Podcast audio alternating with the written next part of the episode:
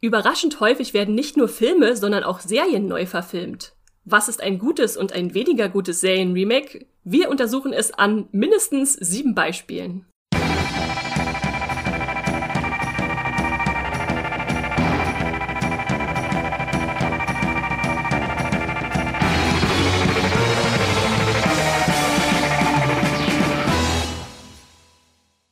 Hallo und herzlich willkommen zum Moviepilot Podcast Streamgestöber, wo wir uns mal wieder mit euch in die Streaming-Landschaft stürzen, um zu sehen, was könnt ihr denn so alles gucken bei Amazon, bei Netflix, in den Mediatheken, äh, bei TV Now und sonst überall. Und wir haben uns heute ein ganz besonderes Thema rausgesucht. Wir wollen nämlich über die Remakes von Serien reden, also Serien, die als nochmal Serien neu aufgelegt wurden. Und da habe ich mir natürlich, wie könnte es anders sein, den Serien Experten Max dazu geholt. Hallo Max. Hallo, bin schon ganz aufgeregt. Wenn du hörst, dass eine Serie neu, nochmal neu aufgelegt wird, also nochmal eine Serie, die du eigentlich vielleicht schon mal gesehen hast, ist da der, der erste Instinkt, dass du sagst, oh cool, das will ich mir unbedingt angucken, oder bist du dann erstmal skeptisch? Mm, teils und teils. Also oft ist es einfach nur Euphorie. Oh, geil, nochmal. Also ich weiß, damals, als das Charmed Reboot äh, Remake angekündigt wurde, war ich äh, sehr euphorisch und hatte mich gefreut. Und dann wurde das aber im Laufe der Verkündung äh, dann immer weniger, bis ich es gesehen habe. Dann war es am Tiefpunkt die Vorfreude. Ja, häufig ist die Vorfreude bei mir auch ähnlich groß und dann muss man erstmal gucken, was dann wirklich am Ende bei rauskommt. Nur haben ja, ja Remakes nicht den besten Ruf, weil sie häufig ja da gelten als etwas, was irgendwie was Bekanntes schon mal wiederkäut, also den Leuten, dem, dem Pöbel das gibt, was der Pöbel verlangt. Aber das ist natürlich nicht immer so und wir haben euch auch ein paar gute Remakes rausgesucht, die wir wirklich als gelungen bezeichnen würden.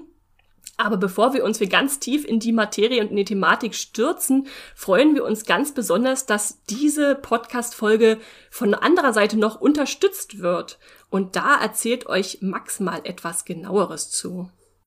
Unser heutiger Streaming-Tipp wird gesponsert von Das Erste. Dabei handelt es sich um eine extrem spannende Empfehlung, denn der aufwendige Eventfilm Dreieinhalb Stunden steht ab dem 5. August in der ARD Mediathek zum Streamen bereit. Worum geht es? Dreieinhalb Stunden erzählt von einem Tag, der Weltgeschichte machte. Am 13. August 1961 begann der Mauerbau, der das Leben von Millionen Menschen gravierend veränderte. Und das Einzigartige an dem Eventfilm ist jedoch seine Perspektive. Er spielt nämlich in einem sogenannten sogenannten Interzonenzug. Besetzt mit DDR-Bürgern beginnt der Zug an diesem Tag seine geplante Fahrt von München nach Ostberlin und dann erreicht die Menschen an Bord des Zuges die Nachricht vom Mauerbau und alle Passagiere bangen und müssen eine folgenreiche Entscheidung treffen. Rechtzeitig aussteigen und in den Westen gehen oder weiterfahren bis in die DDR. Familien stehen vor der Zerreißprobe, Lebensentwürfe werden in Frage gestellt von der eingefleischten Kommunistin Malis, deren Ehe auf dem Spiel steht, bis zum Bassisten Sascha, der sich ein Leben im Westen nicht vorstellen will. Ausgestattet mit einem großen Ensemble auf engstem Raum erzählt dreieinhalb Stunden von dem welthistorischen Ereignis aus Sicht ganz normaler Menschen, die davon in Mitleidenschaft gezogen werden. Anlässlich des großen Themenabends 60 Jahre Mauerbau im Ersten findet ihr in der ARD-Mediathek nicht nur den Eventfilm dreieinhalb Stunden, sondern auch die begleitende Dokumentation Wir Kinder der Mauer. Darüber hinaus könnt ihr zahlreiche weitere Serien-Highlights streamen, etwa Babylon Berlin, Vorstadtweiber und mein persönlicher Tipp, die hervorragende und erschütternde Dokumentation Charité Intensiv. Zur ARD-Mediathek kommt ihr natürlich in eurem Browser unter ardmediathek.de aber auch mit euren Smart TVs, Fire TV Sticks und einem Magenta Receiver und es gibt sie als App für euer Handy und Tablet. Ja, vielen Dank dafür, Max. Also ich finde auch, man sollte viel häufiger in die Mediatheken gucken. Äh, gerade wenn man so seine Streamingdienste immer fleißig bezahlt pro Monat, da versteckt sich ganz viel auch eigentlich gratis, was man einfach so, wo man einfach so rankommt bei den öffentlich-rechtlichen und bei den anderen Sendern. Also das klingt auf jeden Fall nach einem spannenden Tipp. Und ich finde ja, im Zug ist eigentlich alles besser, oder Max? Was, wenn was im Zug spielt, dann, dann ist es gleich so ein Spannungslevel bei mir nochmal angehoben. Sei es nur Mord im Orient Express oder, oder Snowpiercer. Großer Fan von Zügen. Ich habe gerade erst am äh, letzte Woche das äh, Musical von Mord im Orient Express in Berlin gesehen. Was? Es gibt ein Musical, das ist ja verrückt. Mit der ganzen Familie Talbach, ja. Ja, ich muss jetzt zugeben, beim Snowpiercer Remake, oh, jetzt sind wir schon wieder beim Remake, das passt sehr gut als Überleitung. Da habe ich dann auch irgendwann aufgegeben nach der ersten Staffel. Aber wir reden hier nicht von den Remakes, die von Film zur Serie umgemodelt wurden, sondern von Serien-Remakes von Serien. Also, äh, die dann wirklich auch Staffeln haben, jeweils, um das nochmal neu zu äh, erklären. Aber um hier jetzt nicht mit äh, Terminologien um uns zu werfen, die vielleicht nicht alle verstehen, wollten wir noch mal ganz kurz äh, ausholen und sagen, was sind denn überhaupt Remakes, Reboots, Revivals, äh, um da ein bisschen Trendschärfe reinzubringen. Max, wie würdest du denn ein Remake für dich definieren? Also ein Remake ist ja einfach eine Neuverfilmung, wie der Name schon sagt, nochmal neu aufgelegt, was sich aber mehr bei äh, Filmen auch eigentlich so finden lässt. Ähm, also einfach etwas, was es schon existiert, nochmal für eine neue Generation, neues Publikum äh, nochmal neu aufzulegen. Ja, im Prinzip steckt es ja auch im Namen schon drin, Remake, also nochmal machen. Und äh, die Definition ist dann dahingehend auch, dass man etwas im selben Medium nochmal macht. Also wenn du jetzt äh, äh, ein Hörspiel als äh, Serie auflegst, wäre das kein Remake, weil es ja eine neue Form ist, ein neues Medium. Aber eine Serie oder ein Film, der dann nochmal im gleichen Bildmedium neu aufgelegt wird, ist dann ein Remake, genau. Genau, und Remakes gibt's ja schon, seit es Hollywood gibt. Also. Ja, äh, im Prinzip, genau. So alt wie der Film selbst, fast. Und im Gegensatz dazu, das Reboot, äh, könnt ihr euch ja merken, ist im Prinzip wie, wie der Neustart beim Computer. Wenn der platt gemacht wird, ne, dann wird alles nochmal ganz neu gestartet. Und das ist im Prinzip ein Neustart eines bekannten Franchises oder fiktiven Universums, in dem man sagt, oh, das war früher mal ganz beliebt, aber wir wollen jetzt nochmal neu ansetzen und nochmal neue Charaktere und nicht tausend Querverweise reinbringen, sondern unser eigenes Ding machen. Also Superman weiß ich nicht, wie oft der schon gerebootet wurde, um ihm nochmal sein eigenes Universum zu geben und trotzdem natürlich an was Bekanntes anzuknüpfen. Das ist ein bisschen abgegrenzt vom Remake. Und dann haben wir noch das Revival. Kannst du das für mich definieren, Max? Weißt du, äh, wo da die Trennschärfe ist? Das Revival, die äh, Neubelebung, das ist dann äh, meistens bei Serien, die irgendwann mal abgeschlossen waren und dann äh, mit nach einem bestimmten Verlauf von Zeit nochmal äh, wieder weitergeführt werden. Also neu belebt, so wie jetzt zum Beispiel Dexter, da ist das Finale, das eigentliche Serienfinale ja schon ein paar Jährchen her und jetzt kommt dann noch eine neue Staffel, ein Revival. Ja, auf jeden Fall. Das ist die, die, die Wiederbelebung von den Toten, wenn man so will, wenn man es direkt übersetzt. Und äh, genau, da werden dann also die bekannten Figuren nochmal hervorgeholt und nicht nochmal alles neu gestartet oder neu gemacht wie beim Remake. Nur ist aber natürlich die, Trenn äh, die, die, die Schärfe, wie man dieses trennen kann, nicht immer ganz gegeben. Also es gibt zum Beispiel welche, die wo man denkt, das ist ein Remake, da wird was neu gemacht und dann kommen aber doch Figuren von anderen Serien rein, die es schon mal gab oder Star Trek. Ha. Ja, Star Trek sowieso. Ich denke jetzt zum Beispiel auch an uh, What We Do in the Shadows, was ja ursprünglich aussah wie ein Serienremake zum Taika Waititi-Film, wo dann aber später auch Figuren aus der, dem Film in die Serie kamen, wo man also sagen konnte, okay, das ist jetzt nicht mehr ein, ein Neustart, sondern irgendwie auch alles verwoben. Anscheinend gibt's mehrere Vampir-WGs äh, da draußen auf der Erde. Und äh, so fließt das alles ineinander, genau. Und dann gibt's ja noch die Spin-offs, wo Figuren ausgekoppelt werden und dann ihre eigene Geschichte in der Serie erhalten. Da könnt ihr euch gerne auch noch mal den Podcast anhören, den ich mit Andrea vor einer Weile aufgenommen habe. Da müsst ihr nur ein bisschen runterscrollen wo wir empfohlen haben, welche Serien Spin-offs sich denn lohnen, wenn man die, die Mutterserien mag. Und diesmal haben wir uns gedacht, wir wollen euch nicht nur die besten raussuchen, die uns besonders gefallen, sondern auch solche, die wir für nicht ganz so gelungen halten, um einfach so als Abgrenzung ein bisschen was zu haben und auch sagen zu können, was macht denn eigentlich äh, ein gutes Remake nun aus am Ende? Also was erwarten wir uns davon? Und da würde ich dich, Max, gleich mal fragen, wenn du ein Remake schaust, ähm, warum schaust du das überhaupt? Also mit, mit welchem, mit welchem, mit welcher Freude oder Skepsis gehst du da ran? Ähm, ist interessant, äh, volle Transparenz, weil von den meisten Serien, die wir heute besprochen, habe ich meistens nur eine gesehen und oft war es nur das Remake oder nur das Original. Ähm, aber wenn ich das dann mal bewusst äh, mir ein Remake angucke, dann meistens einfach nur aus Interesse, wie wurde das nochmal neu umgesetzt, was wurde verändert, wie werden Figuren neu interpretiert. Äh, das das finde ich so am spannendsten, zum Beispiel Being Human, was wir später noch drauf eingehen. Äh, da habe ich mir auch das Remake angeguckt, weil ich die Originalserie so toll fand, nochmal wissen wollte, wie das Ganze umgesetzt wird, äh, nochmal, ob sich das verändert, ob sie das eins zu eins umsetzen und äh, Fazit jetzt nach wie vielen Jahren ist es schon zu Ende, kann ich gar nichts mehr davon auseinanderhalten.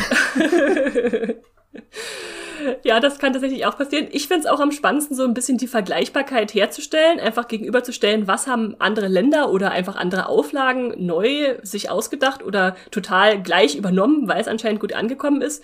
Ich denke, der erste Ansatzpunkt ist natürlich klar, man hat schon was davon gehört, entweder dass es besonders gut angekommen ist, eine alte Serie, oder dass äh, jetzt was ganz Neues draus gemacht werden soll.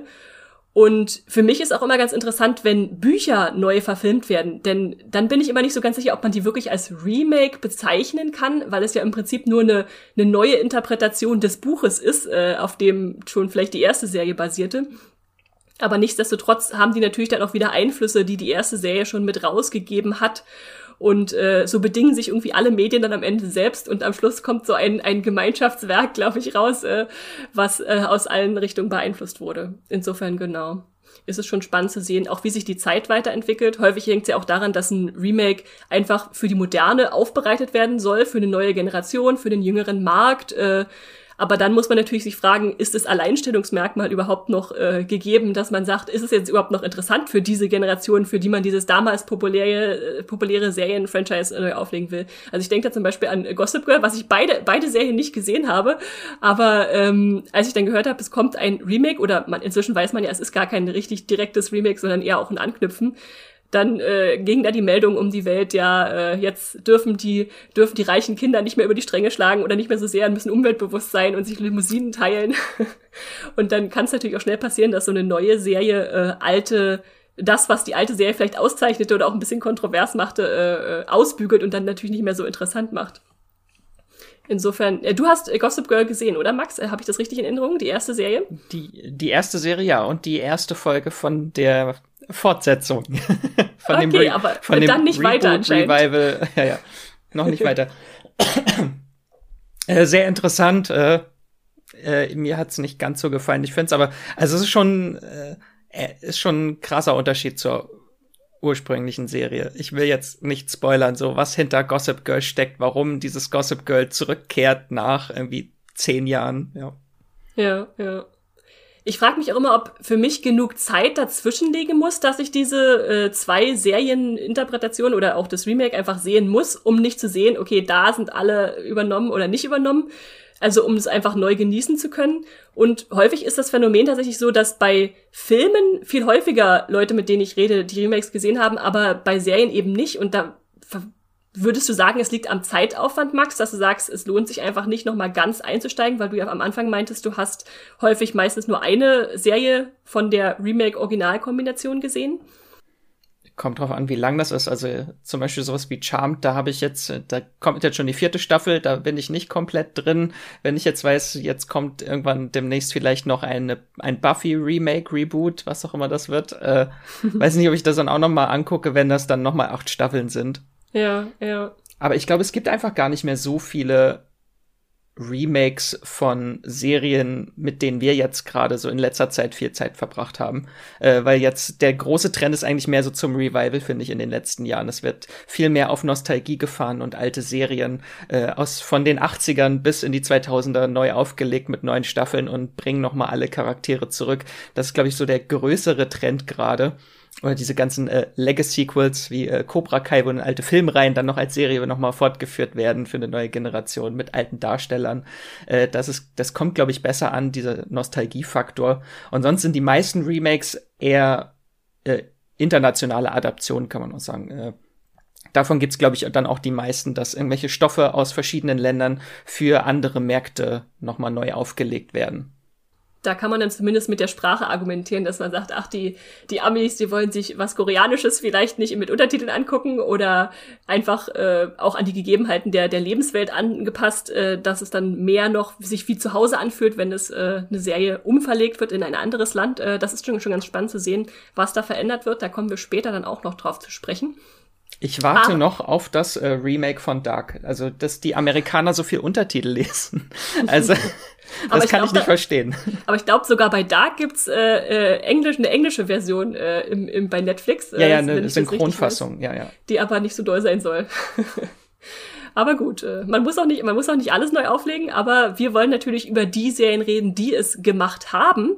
Und vielleicht für euch kurz zum Überblick, wir wollen da euch die jeweiligen sieben Original- und Remake-Serien äh, raussuchen, äh, vorstellen, die wir euch ein bisschen spezieller rausgesucht haben, lassen natürlich zwischendurch immer ganz viele wahrscheinlich andere Remakes noch fallen, aber sieben haben wir uns rausgesucht, bei denen wir euch kurz inhaltlich vorstellen wollen, worum es geht, ähm, welche Versionen es gibt, äh, viele Staffeln, wie gut die angekommen sind und um euch ein bisschen rausstellen, was da gut gelaufen ist und was vielleicht nicht gut gelaufen ist, damit ihr ein paar bessere Beispiele habt. Und da würde ich sagen, fangen wir jetzt einfach mal direkt an, um jetzt gar nicht mehr das lange hinauszuzögern. Habe ich ein ganz ja, äh, bekanntes Remake, würde ich sagen, mitgebracht und auch ein sehr beliebtes, beliebtes. Und zwar House of Cards ist unsere erste mitgebrachte Serie, die wir für ein sehr gelungenes Beispiel halten. Da kennen sicherlich viele das Netflix-Aushängeschild, was in äh, vielen, vielen Staffeln lief mit 13 Folgen jeweils äh, und äh, den Präsidentschaftskandidaten Frank Underwood zeigte beim Aufstieg in der äh, politischen Welt von Washington DC. Und ähm, ich denke, da wissen auch relativ viele, dass es ein Remake ist, nämlich von einer britischen äh, BBC-Serie, die in den 90ern lief. Und diese BBC-Serie heißt zumindest in der ersten Staffel auch House of Cards, das Kartenhaus, und setzt sich eigentlich aus drei Miniserien zusammen, nämlich House of Cards, To Play the King und The Final Cut. Und das ergibt dann drei Staffeln, die immer jeweils vier Episoden haben und eigentlich auch noch eine Romanverfilmung sind von Michael Dobbs. Und die war ganz renommiert in den 90ern da zu zeigen, äh, wie, wie äh, rücksichtslos die, die Politik da teilweise vorgehen kann und wurde dann auch mit einer 7,9 bewertet beim Movie Pilot, also sehr ordentlich.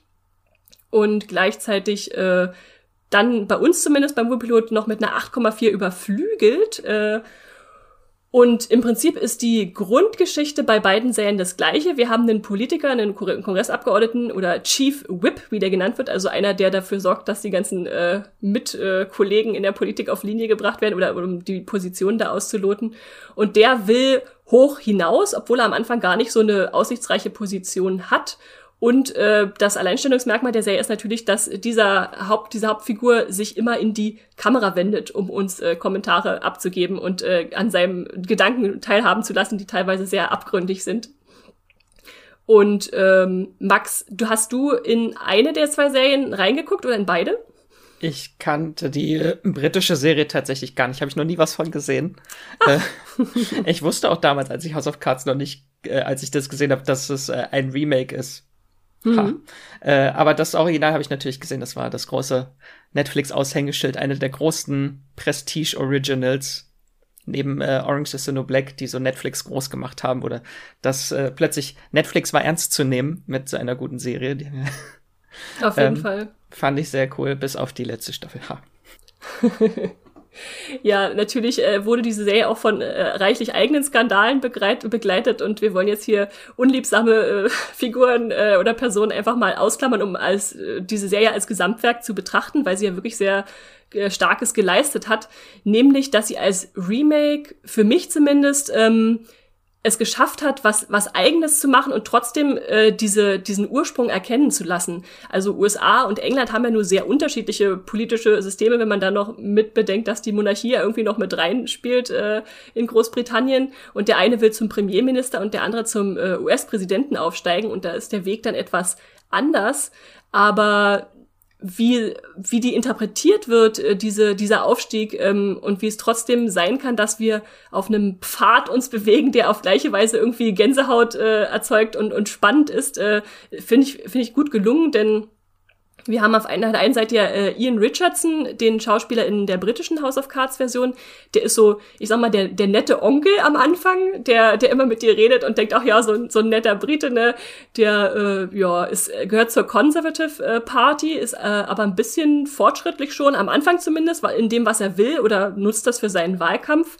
Und dann haben wir auf umgedreht auf der amerikanischen Version, auf der Seite da, ähm, den von Kevin Spacey gespielten, äh, gespielten äh, Frank Underwood, der äh, der ganz anders auftritt in, in seinem Gebaren, in, in, in seiner Art, was er will.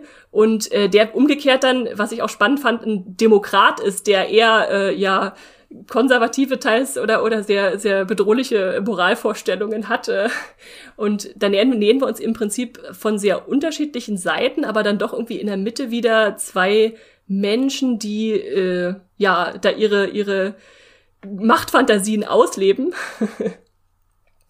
Und man kann tatsächlich, wenn man die beiden Serien parallel oder, oder relativ äh, zeitnah guckt, feststellen, dass es doch immer wieder äh, Parallelen gibt. Also bestimmte Namen wie äh, Stamper ein, im, äh, im Personal oder eine Journalistin, die auftaucht und irgendwie eine, eine wichtige Rolle spielt äh, und gefährlich werden kann oder was, was mir besonders gefallen hat, war, dass beide äh, Protagonisten zwar Francis heißen und dann einen anderen Nachnamen haben. Also der britische House of Cards heißt Francis Urquhart und der andere Francis Underwood. Und letztendlich ist nur wichtig, dass die Abkürzung bei beiden FU ist, um, um eine deutliche Botschaft ans Publikum zu senden.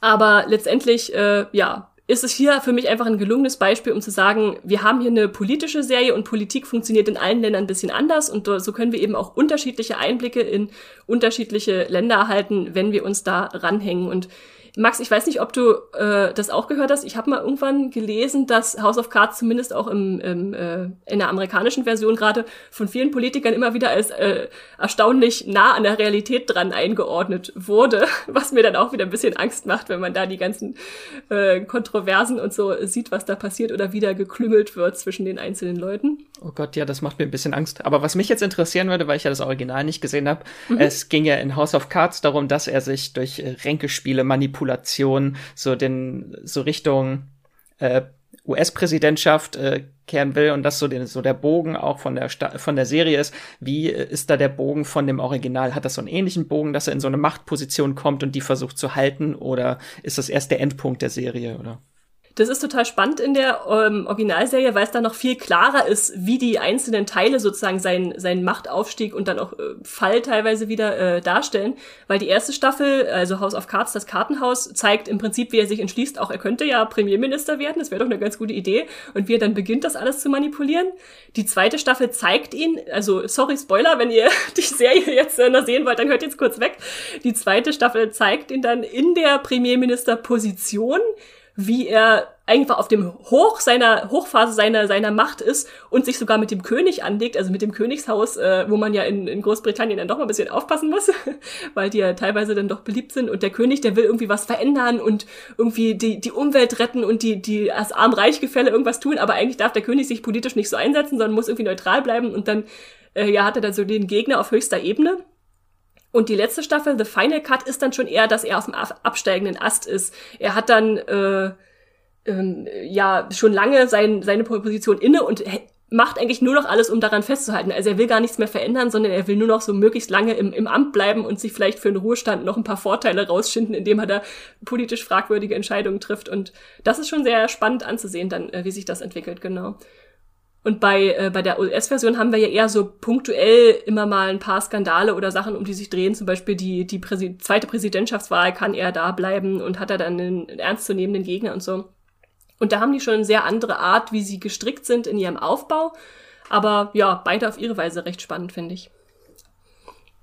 Und am Ende fällt sowieso das ganze Kartenhaus zusammen wegen einer Hauptfigur, die nicht mehr dabei ist. genau, genau. Deshalb heißt es House of Cards, äh, weil da alles in, schnell in sich zusammenfallen kann.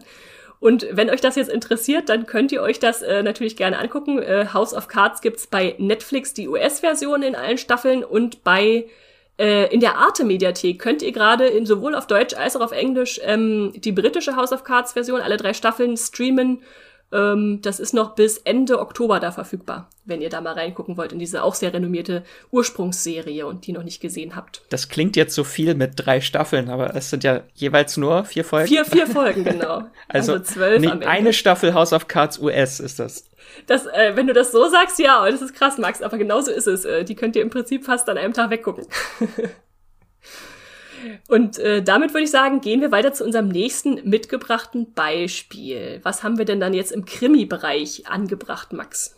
Ja, da habe ich mitgebracht, ich nenne jetzt erstmal den Namen des Remakes, und zwar Grace Point. äh, das ist das US-Remake der britischen Krimiserie Broadchurch.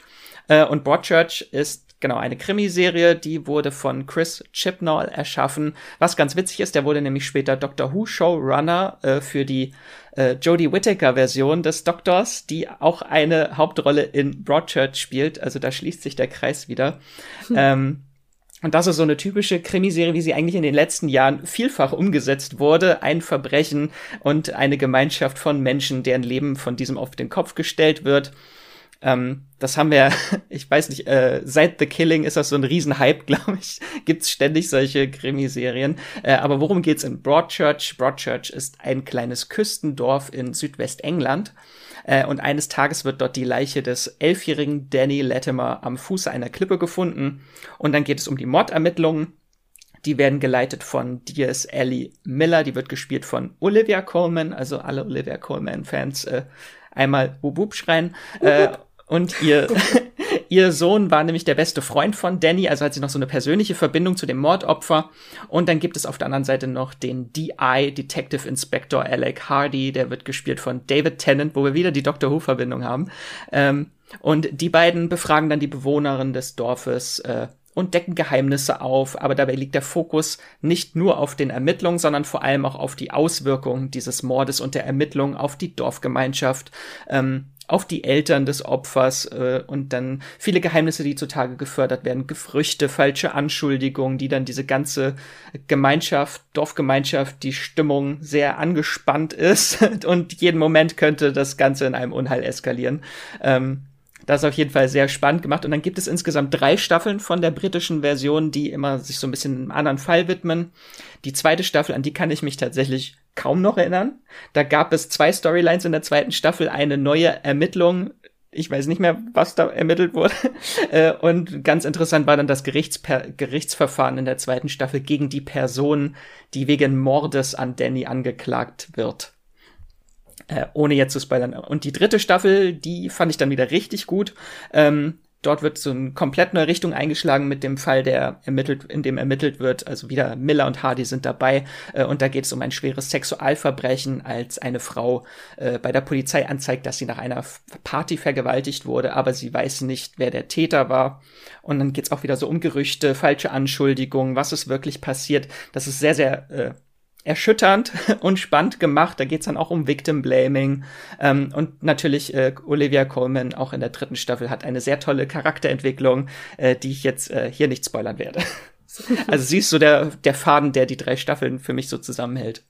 Ja, auf jeden Fall. Und ich habe die Serie auch erst letztes Jahr zum ersten Mal vollständig gesehen und habe die äh, weggesuchtet, äh, wie, wie, wie es kaum geht. Äh, wirklich sehr spannend gemacht. Und für mich war noch das Besondere einfach, dass diese Gemeinschaft so gut dargestellt wird. Also wir haben da eine Kleinstadt und wie die alle zusammenhängen und irgendwie sich kennen und was das dann halt macht, wenn aus der Mitte einer von ihnen als Täter entlarvt wird. Weil sind dann alle Täter irgendwie Mitwisser oder ungewollte Mitwisser oder haben das sich dann. Ja, ja so typische Dorfgemeinschaft, jeder kennt jeden, aber nicht jeder kennt jede Geheimnisse. Das ist so das, was wir auch zuletzt in Mayor of Easttown gesehen haben, äh, wo das auch hervorragend gemacht wurde. Dieses ganze Geflecht äh, einer Dorfgemeinschaft und wie das Ganze auseinandergerissen werden kann durch einen Mordfall oder ein Verbrechen. Ja, da ähm, wird dann so eine Gesellschaft im Kleinen wunderbar dargestellt, auf jeden Fall. Ja.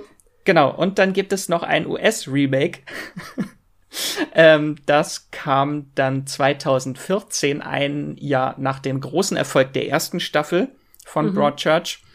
Ähm, äh, da gibt es, geht es auch wieder um die äh, Ermittlerin Ellie Miller, die diesmal aber von Anna Gunn gespielt wird. Äh, kennen wir alle als Skylar. Aus Breaking Bad, ja. Und warum auch immer. David Tennant spielt auch im US-Remake mit, aber er hat einen anderen Namen. Er heißt jetzt Emmett Carver. Und es geht wieder um einen kleinen Jungen, dessen Leiche an Klippen gefunden wurden. Diesmal ist er aber nicht elf, sondern zwölf. Er heißt wieder Danny, aber er heißt diesmal Solano. Äh, und sonst ist es, ich glaube, es ist ein 1 zu 1 Remake gewesen. Ich kann mich kaum noch an das Remake erinnern. Ich weiß nur, es war auch der gleiche Täter am Ende. Also es war, es war halt einfach so sein, ja, ja. sämtliche Spannung raus, wenn man das Original kennt, weil halt die Enthüllungen die gleichen sind. Ja, ja. Hast, kannst du dich erinnern, ob du die ganz gesehen hast, die Serie Grace Point? Weil ich habe nämlich äh, mich dann rangesetzt an, äh, als ich mit Broadchurch durch war und dachte, oh, jetzt kann ich mal vergleichen, wie das mit den US, mit den äh, in Amerika gemacht wurde. Und ich war dann so entsetzt nach einer Folge, dass ich einfach nicht weiter gucken konnte, weil es einfach nur so eine blasse Kopie war von dem, was ich gerade gesehen hatte. Und ähm, ja, die Darsteller alle so, ja, irgendwie schon passten, aber irgendwie dann auch so, so langweilig gecastet waren, bis auf Anna Gunn wo, ich einfach nicht verstehen konnte, wie man sie jetzt als äh, Hassfigur aus Breaking Bad in, in die sympathischste Rolle überhaupt stecken konnte und dann vom Publikum verlangen, jetzt äh, lasst euch mal darauf ein, dass das die neue Olivia Colman ist. Und äh, das war für mich so nichtssagend, dass ich dann irgendwann abgebrochen habe und habe gesagt, nee, das, das kann ich nicht gucken. Also vielleicht irgendwie in ein paar Jahren mal, wenn, wenn die andere Serie zu lange her ist. Und die Entscheidung, David Tennant dazu zu holen, nochmal in derselben Rolle, äh, kann ich einerseits nicht verstehen, weil er ist, er ist ja in der Original da gewesen als, als starkes äh, Zugpferd, klar, und das wollten vielleicht die Amis sich auch holen. Aber warum hat er da überhaupt zugesagt? Also warum hat er sich darauf eingelassen? War's da hätte man so viel Geld? Spannendes auch draus machen können. Man hätte ja auch einfach die gleiche Figur nehmen. Wenn sie unbedingt David Tennant wollen, genau. können sagen, er reist in die machen. USA. Warum ja. auch immer er dort in einem Mordfall ermittelt, aber er reist in die USA. Ja. Aber hier ihm auch einen, neuen Namen zu geben und im, also im Prinzip ist es ist Grace Point äh, das gleiche wie Broadchurch nur ohne Dialekte. So. Ja, das ist schon sehr seltsam gewesen. Und vor allem für David Tennant muss es noch seltsamer gewesen sein, weil er ja 2013 die erste Staffel Broadchurch hatte, 2014 Grace Point und dann für Staffel 2 und 3 von Broadchurch wieder zurückkehrte in die britische Version. Also, alles verwirrend, alles verwirrend. Äh, klammern wir einfach äh, Grace Point aus, äh, existiert nicht. Ja, äh, die, dieser ja, Qualitätsunterschied spiegelt sich dann auch in dem äh, Bewertungsgefälle beim Ruhrpilot. Also Broadshot ist mit 8,1 bewertet, eine super Serie und Grace Point schafft es gerade so auf eine 6,3. Ähm, da, ja, da sieht man auch, dass es nicht umsonst nach einer Staffel dann wieder abgesetzt wurde und gut war, nicht weitere Staffeln noch verfilmt wurden. Und wenn ihr das jetzt gucken möchtet, könnt ihr Broadchurch drei Staffeln gibt es insgesamt, aber äh, im Abo gibt es nur zwei zu streamen äh, bei Amazon Prime Video und dort gibt es auch die erste und einzige Staffel von Grace Point. Und was ich bei der Recherche zu der Serie noch gefunden habe, es gibt tatsächlich noch ein zweites Remake. Äh, die Serie wurde in Frankreich nochmal neu aufgelegt Nein. unter dem Titel Malaterra. War das dann ein Etretat, wo es auch schöne Klippen gibt, oder? ich hoffe doch. das ist ja verrückt. Äh, ich nehme an, das war dann auch nur eine Staffel. Also die Staffeln, man muss ja natürlich dazu sagen, die Staffeln sind in sich ja auch relativ abgeschlossen. Also es ist jetzt nicht so, dass man nach einer Staffel aufhört und sagt, jetzt bin ich unbefriedigt, dass es nicht weitergeführt wird, sondern es waren ja schon alle mit eigenen Handlungsbögen. Nichtsdestotrotz, aha, ja. Da sieht man dann, wie andere versuchen, auf der Erfolgswelle mitzuschwimmen, aber wenn es halt zu ähnlich ist und nicht genug Eigeninitiative zeigt, dann ist so ein Remake dann eben doch auch nicht das Gelbe vom Ei, wie Grace Point beweist. Jetzt hatten wir schon zwei Serien, Max, die äh, uns zeigen, dass häufig äh, britische Remakes in USA nochmal neu aufgelegt werden. Da gibt's eine ganze Anzahl von, oder? Ja, ähm, meistens sind sie in den USA gewesen, weil es immer, die, ich weiß nicht, ob die äh, US-Amerikaner nicht mit der britischen Kultur so äh, gut zurechtkommen, dass sie immer noch mal was Eigenes brauchen, um sich abgrenzen zu wollen. Ich würde eher behaupten, äh, sie haben es da schon auf Englisch verstanden mit britischem Akzent und wollen es jetzt noch mal mit amerikanisch für sich genau. äh, adaptieren. Da haben wir so die größten, ist äh, eins der besten Remakes, äh, was wir natürlich auch einmal erwähnen wollen, ist natürlich Shameless. Da habe ich äh, das basiert auch auf einer britischen Serie. Ich habe damals eine große DVD-Box gekauft mit, glaube ich, acht Staffeln von dem von der britischen Serie und ich habe sie nie gesehen. Ich glaube, ich habe die erste Staffel gesehen und ich mochte es überhaupt nicht. Aber die US-Version habe ich geliebt. ich finde die äh, Familie Gallagher habe ich in mein Herz geschlossen mit all ihren Marotten und äh, schamlosen Alltags äh, ihren Täglichkeit lag's Tätigkeiten. Am, ja. Lag's am Humor oder warum, warum hat dir das Britische nicht gefallen? Ich glaube, ich fand das ein bisschen zu zu cringy den Humor. Mhm, mhm. Was natürlich äh, so das Konzept von Shameless ist. Das sagt ja der Titel eigentlich schon. Äh, ich weiß auch nicht. Ähm, ich glaube, es liegt einfach daran, weil Fiona Gallagher war meine Lieblingsfigur im US-Remake und die steigt im äh, britischen Original schon sehr, sehr früh aus. Ich glaube, mhm. nach der ersten Staffel schon direkt.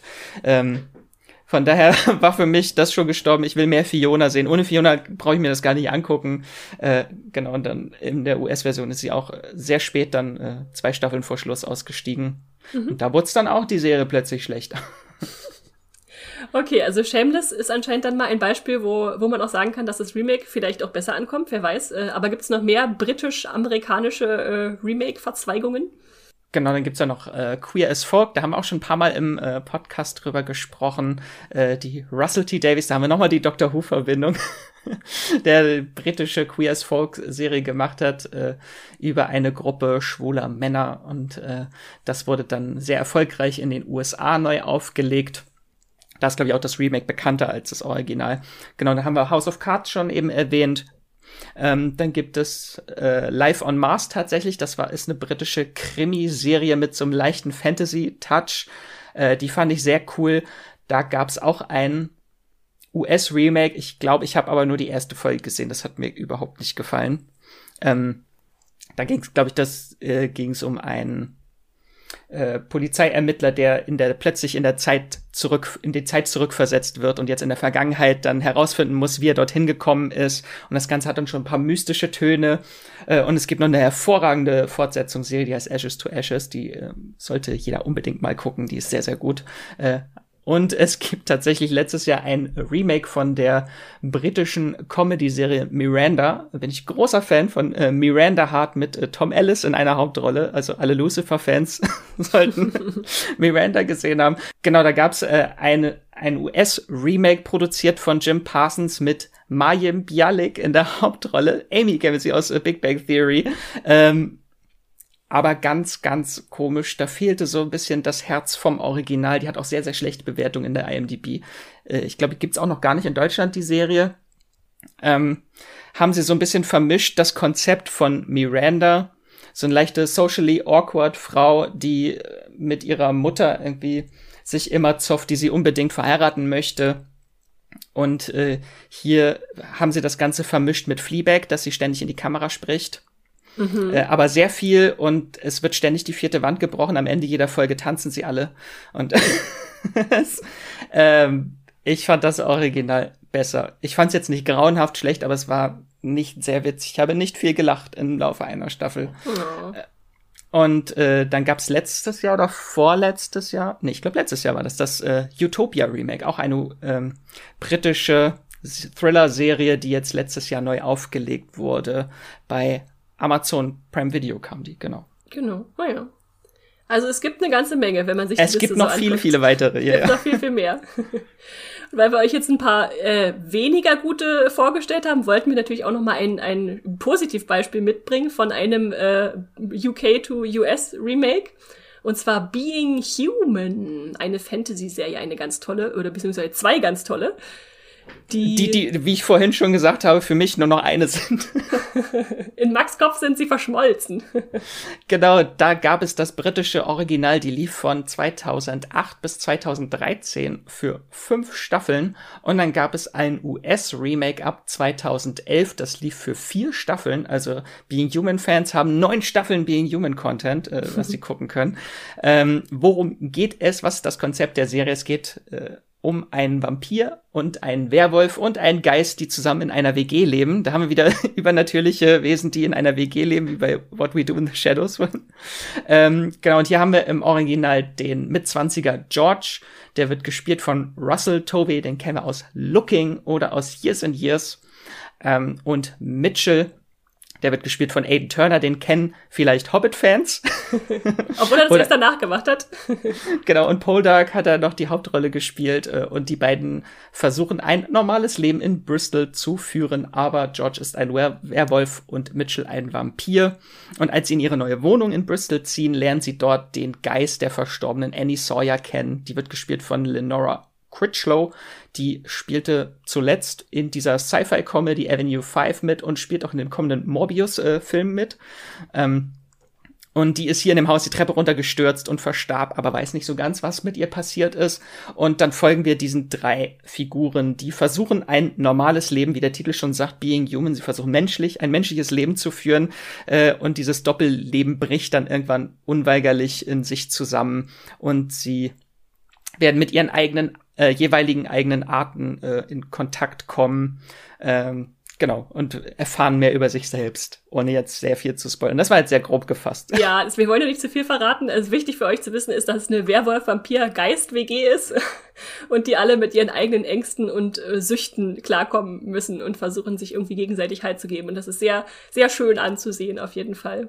Und das Witzige ist ja, dass ähm, die britische, also die Originalversion von 2008 bis 2013 lief ähm, und die US-Version dann 2011 bis 2014. Also die griffen schon ineinander, beziehungsweise das Remake begann schon, als die eine Serie noch nicht ganz abgeschlossen war.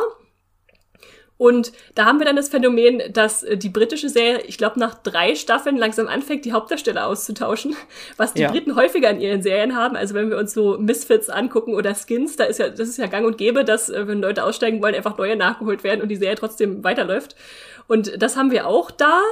Und das heißt fürs Remake natürlich, wenn die erstmal ihre Figuren etabliert haben, macht die USA das natürlich nicht nach, dass sie sagen, okay, wir holen jetzt neue Leute, sondern die mussten dann damit umgehen, wie sie ihr eigenes Remake auf eigene Weise weiterführen wollten und konnten. Und das macht es dann natürlich besonders spannend, weil sie das ein bisschen in eine andere Richtung treiben mussten. Und ähm, insofern sieht man dann, wie Remakes sich auch ein Stück auseinanderentwickeln können, obwohl natürlich die Grundidee die gleiche bleibt.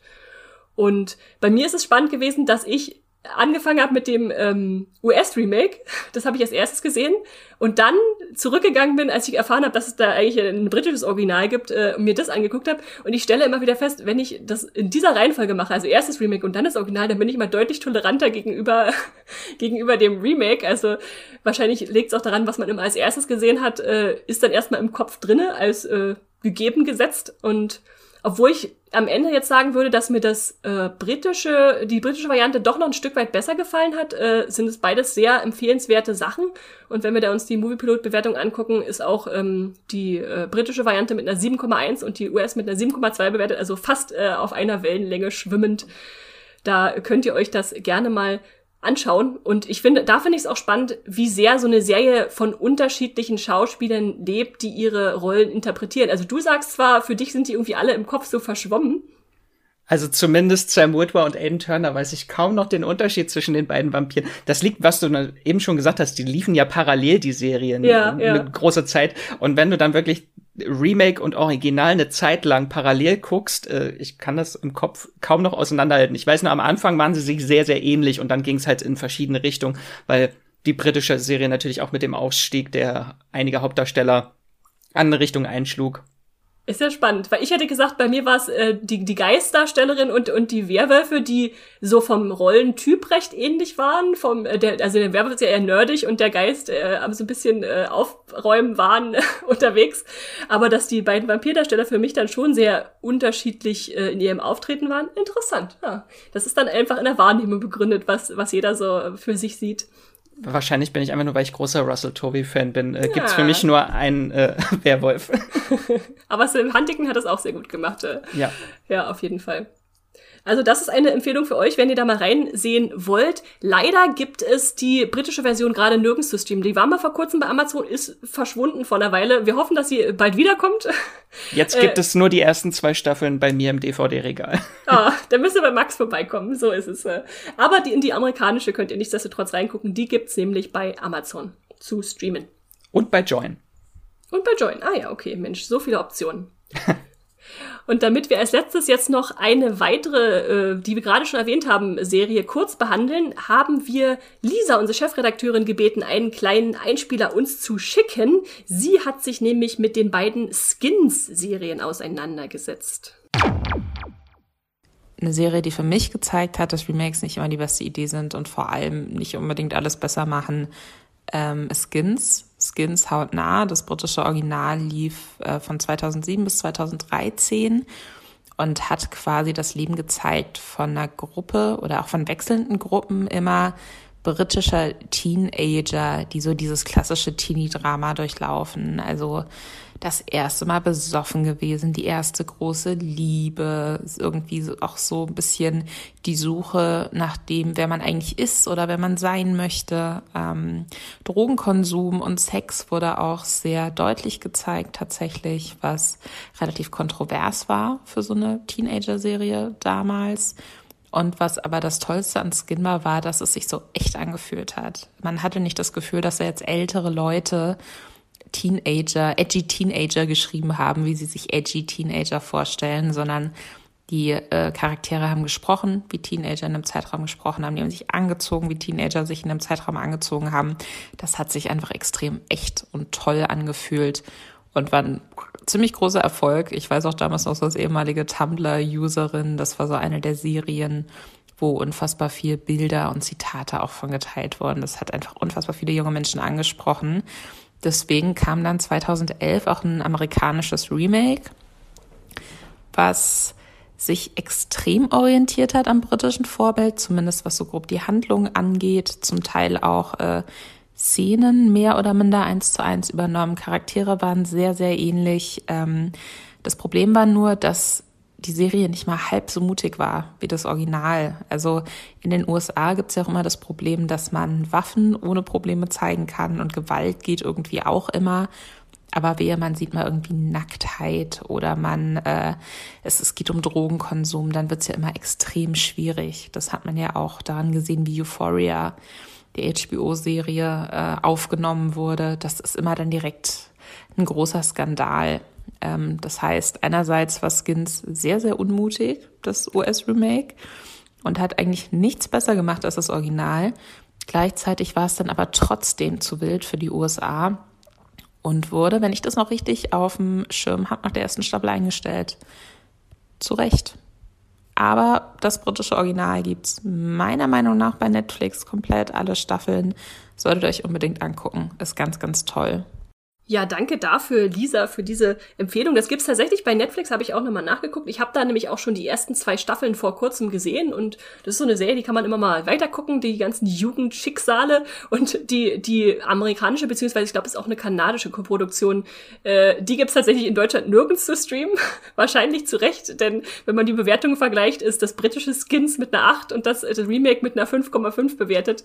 Ich glaube, das ist dann was, was wir definitiv auslassen können, beziehungsweise uns einfach einfach nur auf die eine Serie konzentrieren, die dann wirklich sehr gut ist, ähm, wenn ihr da ein bisschen britische Lebenswelt erfahren wollt von britischen Teenagern.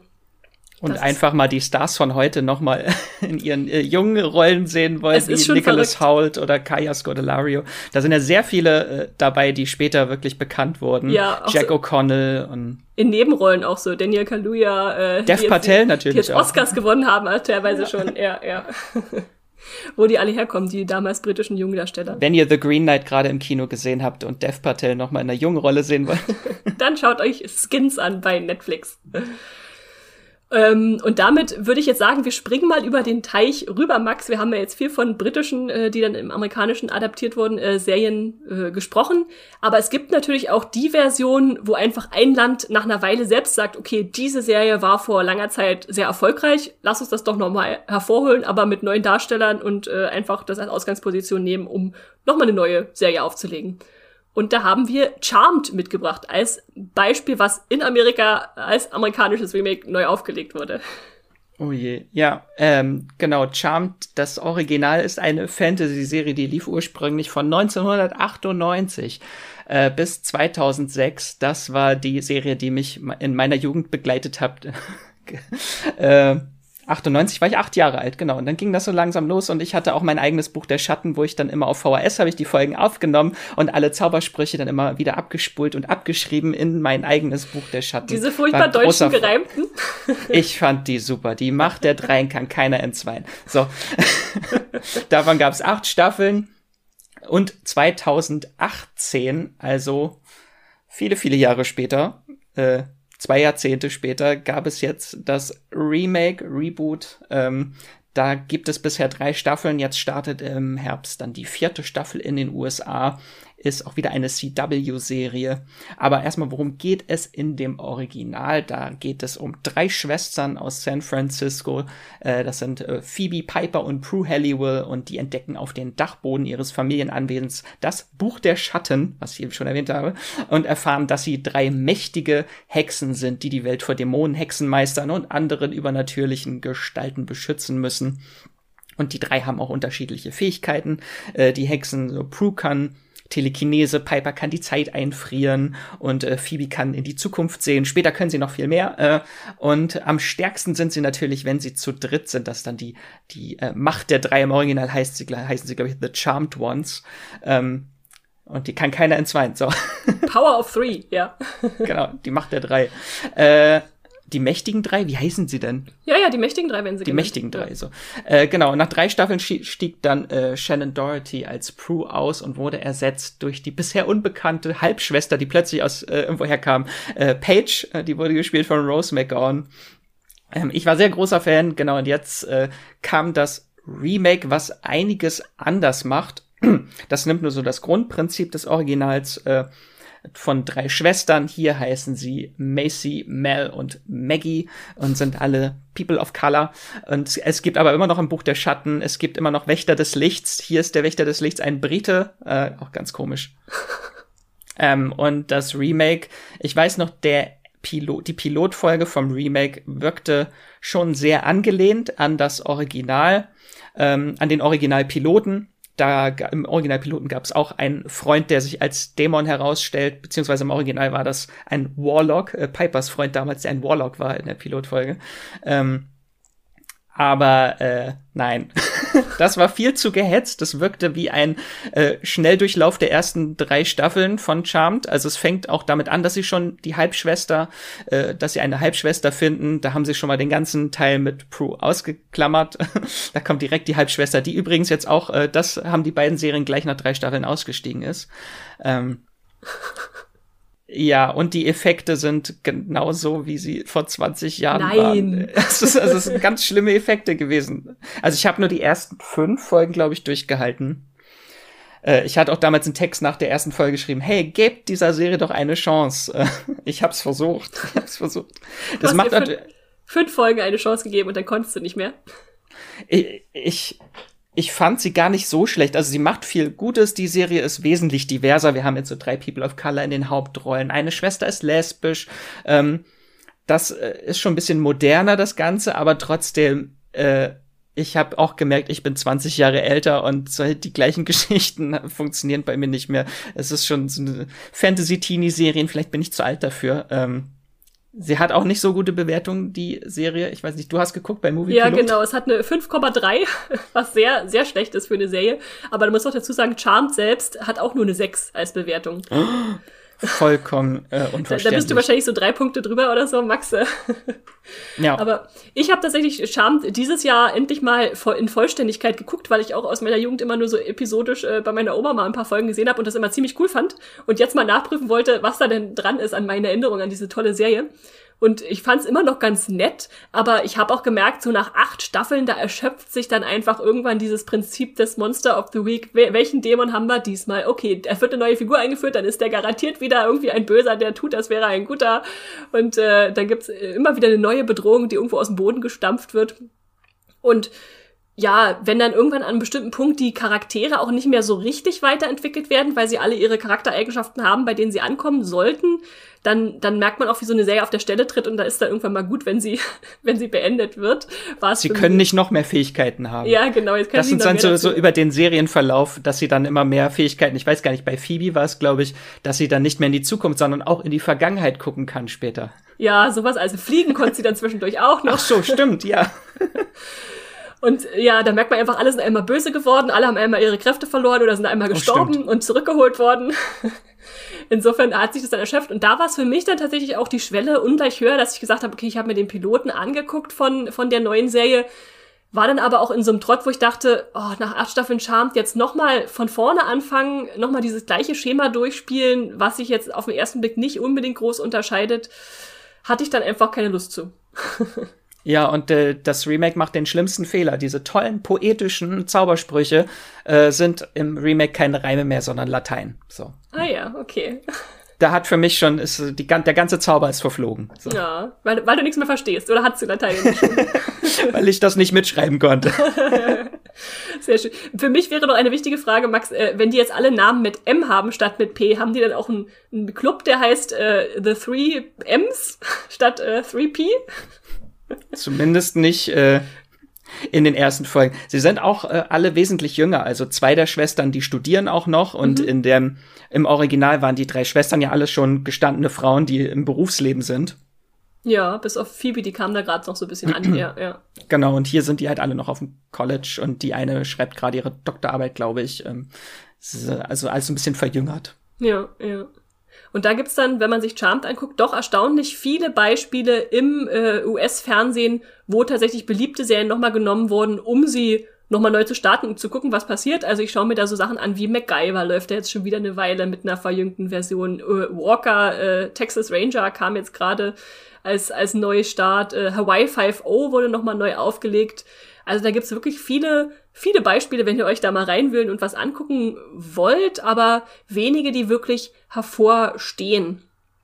Und um euch jetzt noch mal ein, Beispiel mitzubringen, äh, was auch ein US zu US Remake ist, aber noch mal ein bisschen in andere Richtung geht, habe ich noch hier Amazing Stories mit reingenommen.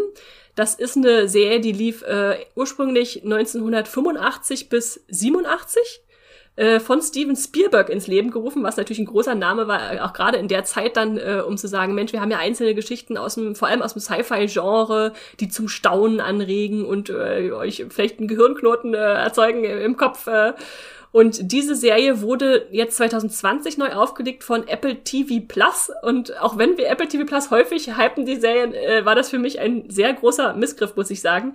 Äh, hat auch nur eine 5,5 Bewertung beim Google Pilot, die fünf Episoden weil man halt gemerkt hat, okay, sie wollen an diesen Markennamen anknüpfen, Amazing Stories, ich glaube im Deutschen heißt es unglaubliche Geschichten, die, die Ursprungsversion.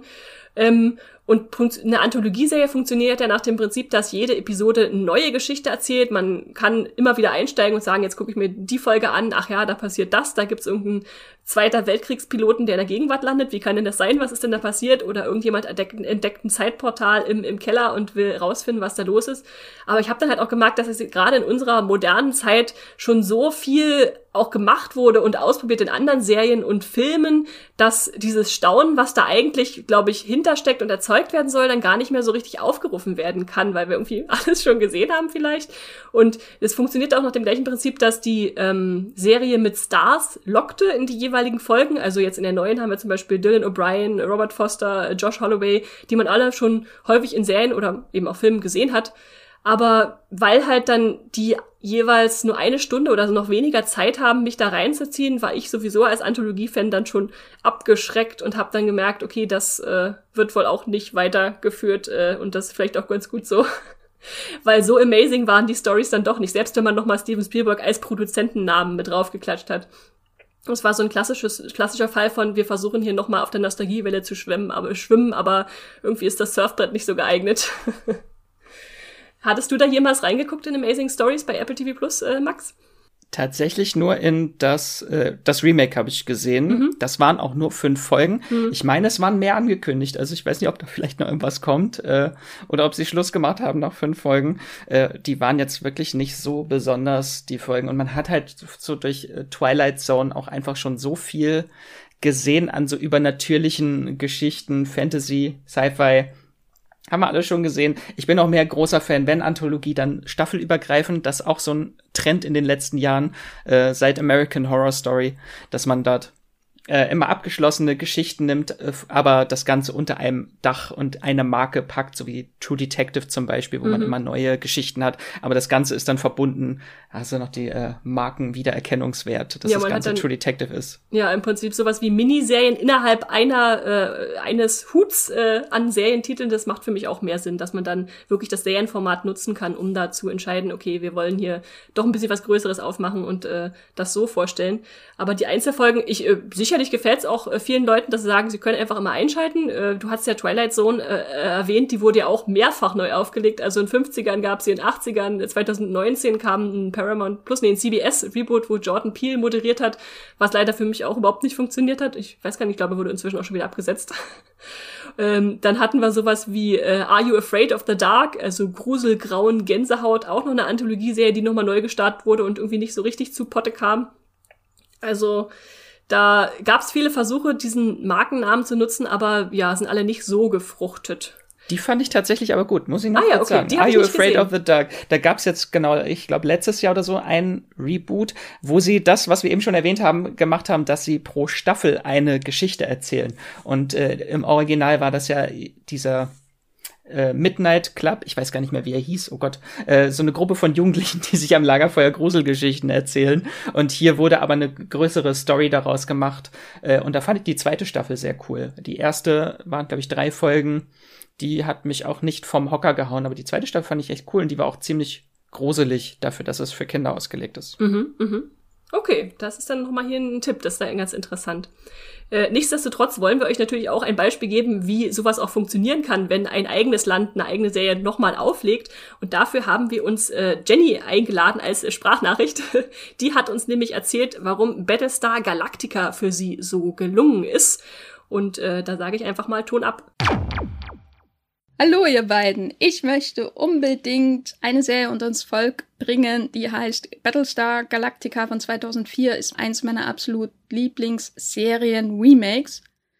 Was auch daran liegt, dass ich mit dem Original aufgewachsen bin. Kampfstern Galactica hieß es. Beide Serien handeln davon, dass die Menschheit nach der Zerstörung ihrer Heimat durch eine böse Roboterarmee durch den Weltraum fliegt und nach einer neuen Heimat sucht. Und immer auf der Jagd sind diese Zylonen, diese Roboter.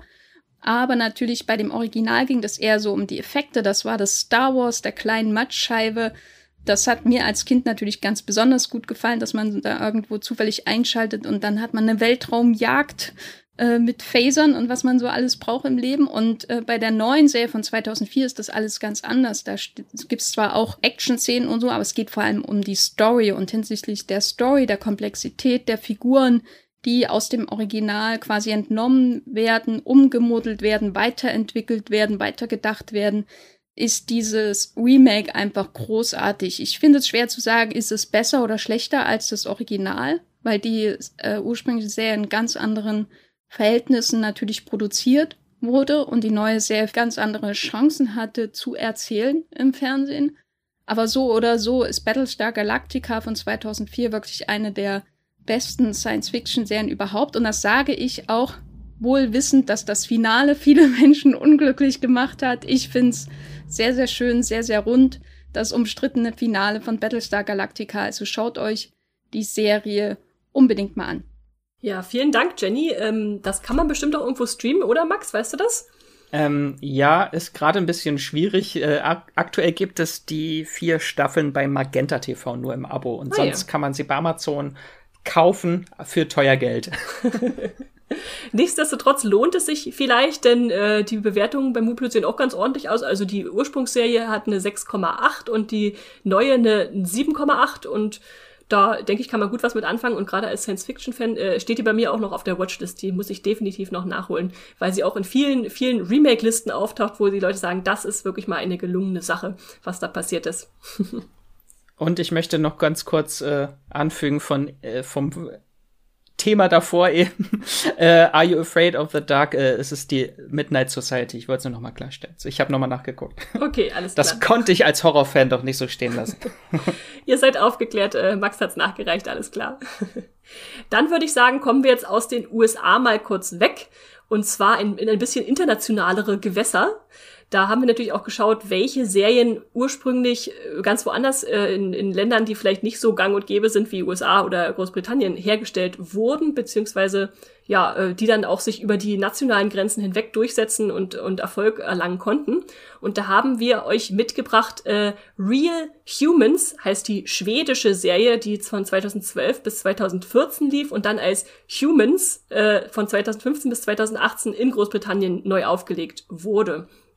Und die sind beide recht gut bewertet. Also das Original hat äh, zwei Staffeln äh, mit einer 7,8 und das britische ähm, drei Staffeln sogar, eine noch mehr, bei einer, äh, ist bei einer 7,5 beim Movie Pilot. Und da war es bei mir ähnlich, dass ich äh, zuerst die britische Variante gesehen habe, weil man einfach häufig schneller so an die, die englischsprachigen bei uns auch hierzulande rankommt. Aber da habe ich jetzt gerade gestern äh, zu Ende geguckt, die, die schwedische noch äh, ganz, ganz frisch noch im Kopf und äh, kann die auch wärmstens empfehlen, weil das wirklich eine super, super Serie ist, die ihr bei Amazon gerade streamen könnt. Die spielt in einer, ja, ich sag mal, fiktiven Parallelzeit zu unserer, ähm, wo künstliche Menschen sich als Helfer etabliert haben, also sind im Alltag zur Regel geworden und fast jeder hat so einen Hubot zu Hause, also Human Robot, äh, oder wie es dann im, in der Remake-Serie heißt, Thins, äh, Synth, also synthetischer Mensch, kann man gar nicht aussprechen. Und ähm, das ist halt wunderbar, wie diese Serie, äh, wie es ja häufig Science-Fiction-Sachen machen, ähm, die Menschlichkeit anhand von Maschinen verhandeln. Also zeigen uns Maschinen, wenn wir uns ihnen gegenüber nicht besonders menschlich verhalten, äh, wie, wer wir wirklich sind, oder sind Maschinen manchmal vielleicht sogar menschlicher als Menschen? Und äh, das ist sehr schön da gezeigt, einerseits in unterschiedlichsten Lebensbereichen, wie die Leute mit ihren Robotern umgehen im Leben und andererseits auch, wie diese Roboter äh, selbst versuchen, eine gewisse Selbstständigkeit zu erlangen, wenn dann gewisse einen, einen Code haben, der ihnen ein Bewusstsein verpasst. Äh. und wie dann halt zwei Welten aufeinanderprallen, die vielleicht eigentlich aus der Herren- und Dienerbeziehung kommen und sich da irgendwie wegentwickeln wollen. Und was ich sehr spannend fand, war, dass die zwei Serien ähm, zwar das Grundgerüst äh, also gleich haben, also wir haben eine Familie, die sich einen Hubert oder einen Synth holt und dann ja damit auslotet, was es eigentlich bedeutet, so eine Maschine zu Hause zu haben. Wir haben einen äh, Flüchtigen, der mit ein paar äh, ausgebüxten äh, Huberts oder Thins unterwegs ist. Äh, aber wie die zwei Serien sich diesem Thema eben nähern, ist auf ganz unterschiedliche Weise und deshalb ist es für mich als Remake auch so gelungen, weil sie ja halt andere Sachen gewichten, die, die wichtiger sind oder weniger wichtig. Also zum Beispiel die britische Serie, die ist viel stärker so auf die Familie fokussiert, ähm, zeigt uns dann, wie zum Beispiel das Mädchen irgendwie, weil es halt häufig vom, von, von der äh, Roboterin als Nanny gepflegt wird, dann irgendwie doch so werden will wie die vielleicht und dann auch mal so ein paar Maschinenfloskeln äh, übernimmt oder sich so auch so bewegt und so verhält. Und ähm, das ist da, steht da im Vordergrund. Oder die schwedische ist dann, würde ich sagen, schon noch ein Stück weit, ähm, ja, ich sag mal, äh, äh, für Erwachsenere noch ausgelegt, weil wir dann auch viel sehen so zum Thema äh, äh, ja Sexclubs, äh, was machen da Menschen? Darf man die mit einer Maschinen äh, äh mit einer Säge zersägen? Wie, wie geht man damit um, dass die Roboter sich nicht wehren können? Äh, ist es eine Einladung dazu, mit ihnen alles zu machen, was man sich so an abgründigen Sachen vorstellen kann? Und ist es okay, weil es ja nur Maschinen sind? Und äh, das ist wirklich, also gerade für Science-Fiction-Fans, eine sehr, sehr spannende Verhandlung. Ähm, und für mich wirklich eine schöne, schöne Ergänzung zwischen den Serien zu sehen, okay, wir haben ja zwar dieses Grundgerüst, aber wir können da ganz andere Thematiken ausloten. Also während vielleicht eine sagen, okay, was, was passiert denn, wenn eine Roboterfrau jetzt ein echtes Kind haben will? Darf das das? Äh, muss das vor Gericht verhandelt werden? Fragt die andere dann eher, was ist denn, wenn wir ein Roboterkind haben, was keine äh, Schranken hat und keine Beschränkungen? Ist das das gleiche wie ein richtiges Kind? Das äh, hat mich sehr, sehr, sehr angesprochen und fasziniert und ähm, ja, würde ich, würde ich tatsächlich beide Serien ans Herz legen, mal zu reinzuschauen. Die sind beide bei Amazon ähm, zu streamen. Also bei, äh, bei der britischen nur die zwei, die ersten zwei Staffeln, aber immerhin. Und von der schwedischen, wie gesagt, ja, beide. Und äh, Max, hast du da jemals von gehört oder reingeschaut? Ich habe tatsächlich nur in das Original, da habe ich die erste Staffel damals geguckt. Mhm. Ähm, die fand ich super, weil das natürlich dieses Konzept von äh, Roboter, die in die Gesellschaft langsam eingegliedert oder in das alltägliche Leben eingegliedert werden. Und dann gibt's den äh, Robot Uprising. Das sind ja Themen, die es schon seit Ewigkeiten gibt, äh, mit äh, auch iRobot und Isaac Asimov. Und äh, nur hier halt wirklich so mit dieser skandinavischen Erzählweise das Ganze. Mhm. Äh, leicht skurril, manche Figuren. Äh, ich fand das äh, sehr erfrischend und natürlich diese ganzen äh, Sachen, die Thematiken, die aufgemacht werden. Äh, wie du schon sagtest, mit äh, Sex mit Robotern. und wenn sie, wenn sie, haben sie überhaupt einen eigenen Willen, dürfen sie sich wehren, können sie sich wehren. das ist eine sehr spannende Serie gewesen. Ist auch schon echt lange her, 2012, oh Gott. Ja, ja. Und trotzdem finde ich, haben beide halt so ihr Existenzrecht. Also wenn ihr jetzt vielleicht nicht ganz so die abgedrehten Sachen mögt oder nicht ganz so viel Sex und Gewalt wollt, dann guckt euch einfach die britische an, die ist auch sehr gut. Äh. Und wenn ihr es ein bisschen ja mal anders ausprobieren wollt, dann die schwedische. Und obwohl wir viele Figuren mit ähnlichen Namen haben oder die auch äh, den gleichen Ursprung haben, wie man merkt, äh, wie sie als Figur angelegt sind, fand ich es dann erstaunlich, wie die sich doch in völlig andere Richtungen entwickeln. Also nur weil ihr jetzt eine Serie gesehen habt, äh, könnt ihr jetzt nicht sagen, oh, das ist Leo, der Sohn von dem äh, Roboterschöpfer, was wird denn jetzt mit dem passieren? da war ich zum Beispiel bei dem völlig überzeugt, dass der in eine Richtung geht und dann wurde ich äh, von, ja, von der ersten Staffel völlig aus der Bahn geworfen, was da so äh, passiert. Und äh, da macht es für mich tatsächlich bei diesen Serien Sinn zu sagen, okay, wir haben die Möglichkeit, ein Konzept zu nehmen und auf eigenständige Weise uns damit zu beschäftigen. Also vielleicht interessiert euch die Altenpflege von Robotern mehr, dann schaut euch die schwedische an. Und wenn ihr eher so die Love Story noch ein bisschen tiefer verfolgen wollt, dann vielleicht eher die schwedische. Und äh, wenn ihr das Gesamtbild wollt, so wie ich, dann schaut euch unbedingt beide an. Oder auch generell, wie die, wie die ähm, Roboter so aufgemacht sind. Also die schwedischen Masken, die wirken eher künstlicher. Also ich ist ja recht einfach, sage ich mal, den Roboter darzustellen mit einem Menschen. Man sagt dir, blinzel nicht so viel und äh, ich mache dir einen USB-Port hinten an deinen Nacken. Aber halt auch so ein bisschen wie die Maske angelegt ist, als äh, so, so hat so ein, die britischen, äh, die schwedischen haben mehr so, so einen Plastik-Look, was es für mich dann einerseits spannender machte, weil sie wirklich als äh, Maschinen zu erkennbar waren, aber andererseits fragt man sich natürlich auch, okay, wieso wurdest du jetzt gerade von deinen Mitmenschen nicht als Maschine erkannt? Also hat beides Vorteile und Nachteile. Aber sie hatten sehr schöne Verpackungen. Das weiß ich noch im, im, schwedischen Original. Ich weiß nicht, ob sie in der britischen Version haben sie da auch so tolle Verpackungen, das, wo sie rausgeholt werden. Oh, das weiß ich auch gar nicht mehr, aber ja, dieses Un Unboxing mit der Familie, das ist ja, schon ja. sehr schön. Äh, los, wir packen, wir packen den Klon von Opa aus und gucken mal. Das kommt dann noch dazu, dass dann natürlich auch äh, Klone äh, Bewusstsein kopieren und ist dann der Klon das gleiche, was man vorher mit dem verstorbenen Menschen hatte. Also super, super Serie. Unbedingt ansehen das ist so ein internationales Beispiel, was dann halt in die englischsprachige Welt schwappte. Ein weiteres, was mir noch einfällt, ist Homeland, was ja auch sehr erfolgreich in den USA lief von 2011 bis 2020, was aber natürlich auch zum Beispiel ein israelisches äh, äh, Original hatte, äh, Prisoners of War oder Hatufim, wie äh, in der Hand des Feindes, wie es im Deutschen hieß. Ähm, und wo dann auch so ein immer wieder man an einen Punkt kommt, wo man sagt, okay, die Originalserie hatte vielleicht nur zwei Staffeln, aber jetzt wird's überflügelt. Und was macht man jetzt mit den Figuren, die da eingeführt wurden? Man ist auch immer völlig frei davon gelöst, äh, die, die eigenständig agieren zu lassen. Äh, oder zum Beispiel wie bei Homeland auch zu sagen, okay, wir grenzen das ein, wir haben jetzt nur einen Kriegsgefangenen, der zurückkommt und nicht drei, die gerade in die Gesellschaft wieder integriert werden müssen. Und das ist auch eine völlig andere politische Situation in den USA als in Israel, wenn man da äh, Leute wieder in ihre Familien zurückschickt. Insofern ist da auch international sehr viel möglich. Und Max, ich glaube, du hast auch noch ein paar internationale Serien, die äh, neu aufgelegt wurden, rausgebracht, um noch ein paar andere Beispiele zu haben. Ja, also alle internationalen, die es gibt. was, was natürlich jetzt auch einfach äh, guter Grund ist, um einen Remake zu machen, weil es einfach in einer anderen Sprache gemacht wurde. Und es gibt natürlich viele Länder, wo nicht synchronisiert wird. Da äh, macht es schon Sinn, dort das vielleicht nochmal neu auflegen. Deswegen gibt es halt viele englischsprachige Remakes von aus äh, internationalen Serien, weil die Amerikaner oder Menschen allgemein ungern Untertitel lesen, glaube ich. viele, viele, lesen ungern Untertitel. Äh, da haben wir in Deutschland natürlich nicht das groß, so das große Problem, weil wir auch äh, sehr tolle Synchronarbeiten haben in Deutschland. Ähm, genau, habe ich noch mitgebracht. Die Brücke ist auch eine sehr tolle schwedisch-dänische Serie. Ähm, die wurde eigentlich überall geremaked, wo es zwei Länder gibt, die mit einer Brücke oder einem Tunnel verbunden wurden, glaube ich.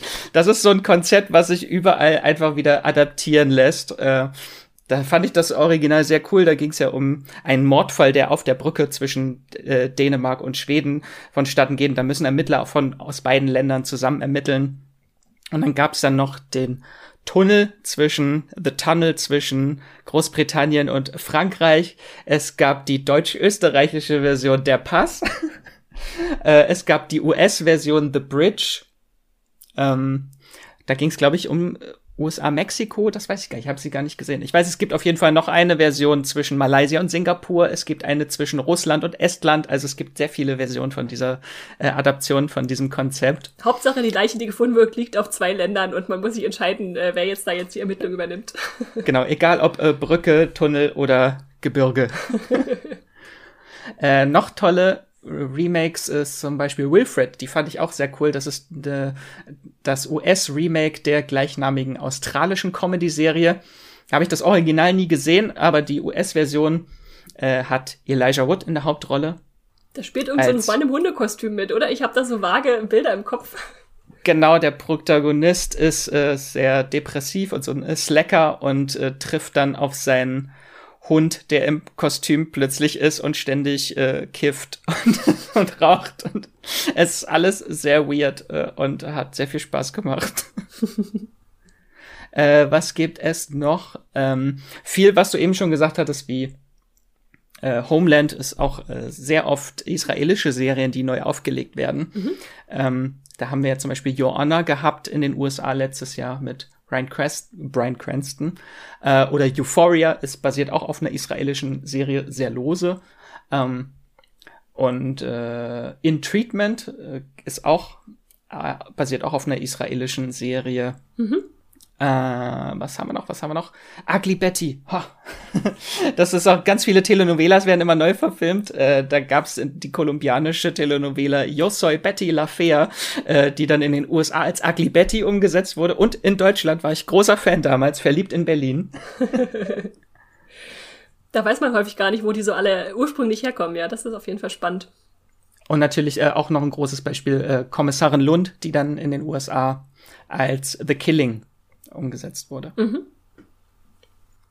Das ist doch sehr schön. Also international sieht man die Inspirationen, die breiten sich dann aus.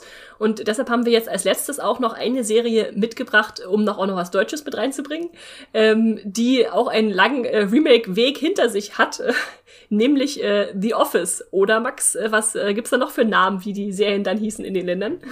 Genau, wir haben sie auch äh, Stromberg, äh, weil wir eben deutsche Serien meinten. Mhm. Obwohl Stromberg keine offizielle Adaption so, ist von The Office. Das ist also inoffiziell geklaut.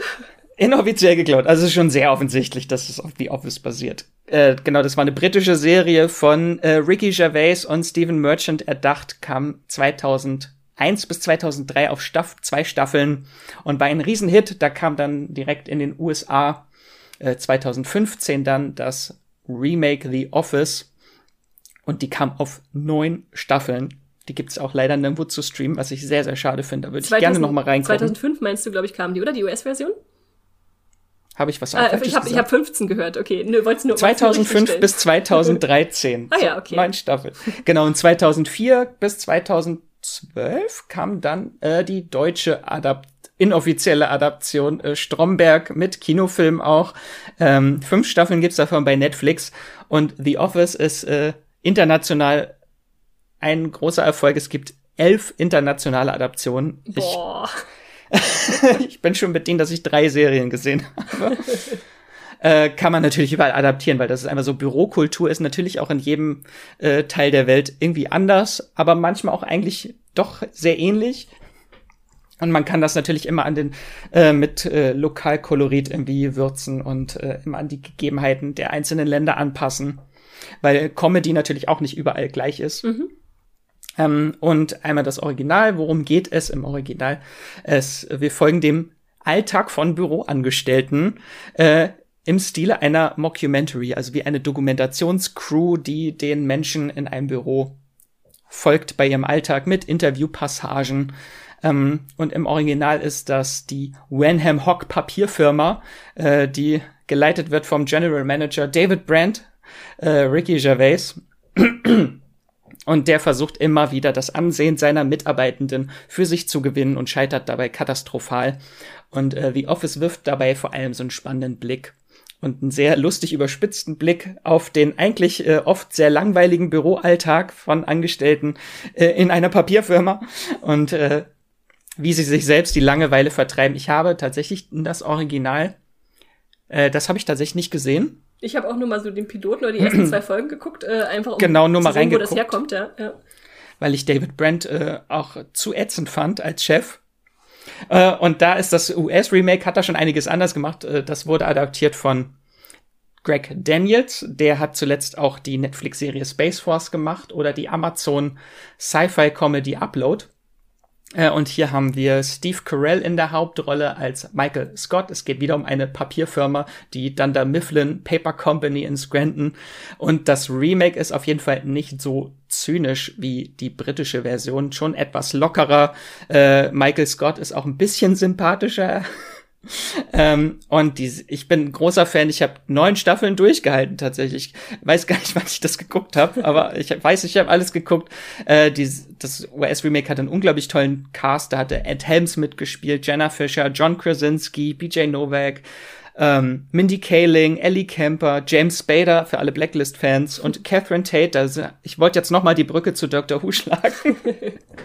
äh, also ganz viele tolle Comedy-Gesichter und ich weiß, was mir so jetzt so äh, viele Jahre nach dem Ende geblieben ist. So diese große Will they, won't they, won't they Story von Jim und Pam, den zwei Angestellten, dass sich so durch die Serie die Liebesgeschichte zwischen den beiden, die sich so durch die neuen Staffeln getragen hat. Und natürlich die ganz vielen tollen äh, Pranks zwischen Jim und Dwight, äh, die sich immer wieder geärgert haben.